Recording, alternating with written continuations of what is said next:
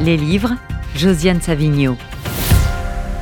Et Josiane, vous nous parlez donc euh, cette euh, semaine d'Evelyne Askolovitch et de son livre Se souvenir ensemble aux éditions euh, Grasset. Bonjour Josiane. Bonjour Margot. Alors, pour reprendre cette, cette chronique en ces temps sinistres, il fallait que je choisisse un livre que j'aime vraiment beaucoup. Alors, j'ai choisi, comme vous l'avez dit, le livre de Evelyne et Claude Askolovitch, Une mère et son fils. Ça s'appelle Se souvenir ensemble, vous l'avez dit, aux éditions Grasset. Alors, Se souvenir ensemble, c'est un pari. C'est un pari de, de croire qu'on peut se souvenir ensemble. Et puis, c'est un pari aussi euh, de parler d'un tel livre en quelques minutes. Alors, on peut juste poser le décor, si, je peux le dire ainsi, et j'espère vraiment vous donner envie de le lire parce que c'est un bonheur, ce livre. Alors, Claude Askolovitch, vous le connaissez, il est journaliste et écrivain. Sa mère, Evelyne, est née à Amsterdam en 1938. Elle a été déportée à l'âge de 4 ans avec ses parents. Pendant longtemps, elle le dit dans le livre, elle n'en a pas parlé. Je ne voulais pas traumatiser mes enfants et leurs enfants avec mon passé. Pourtant, quand elle avait 50 ans, elle avait écrit un texte dans l'Arche que dirigeait son mari, Roger Ascot. Et puis plus rien. Et à la mort de sa propre mère, à l'âge de 104 ans, en 2019, elle s'est dit qu'elle devait de nouveau écrire. Alors pourquoi avec Claude? Bien, Je vais vous lire ce que dit Claude au début du livre. Evelyne est devenue une parmi ces vieux juifs qui racontent aux enfants des écoles leur presque mort d'antan.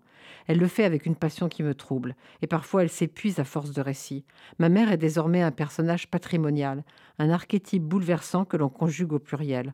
On nomme Evelyne et ses semblables les derniers témoins, dont on redoute que la disparition inéluctable nous séparera irrémédiablement de la Shoah. Je n'aime pas cette dialectique. Je dois être possessif et superstitieux. Ma mère n'appartient pas à l'histoire.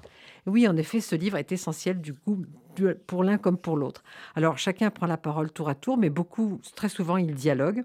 Et c'est tout ce qui fait la, la saveur de ce livre. C'est toute une famille et c'est tout un monde qui revit avec ses malheurs, bien sûr, mais aussi avec ses joies et son humour. Il y a beaucoup d'humour dans ce livre. Alors d'abord, il y a la figure de la mère d'Evelyne, la grand-mère euh, de Claude, donc.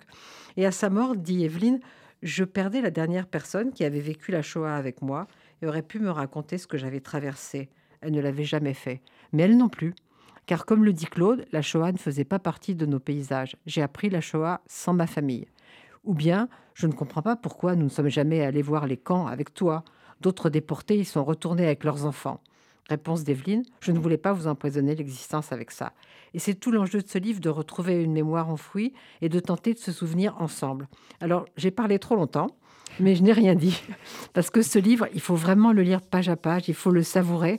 Et vraiment, je n'ai qu'un mot, courez acheter ce souvenir ensemble d'Evelyne et Claude Askolovitch. C'est chez Grasset, comme vous l'avez dit, Margot.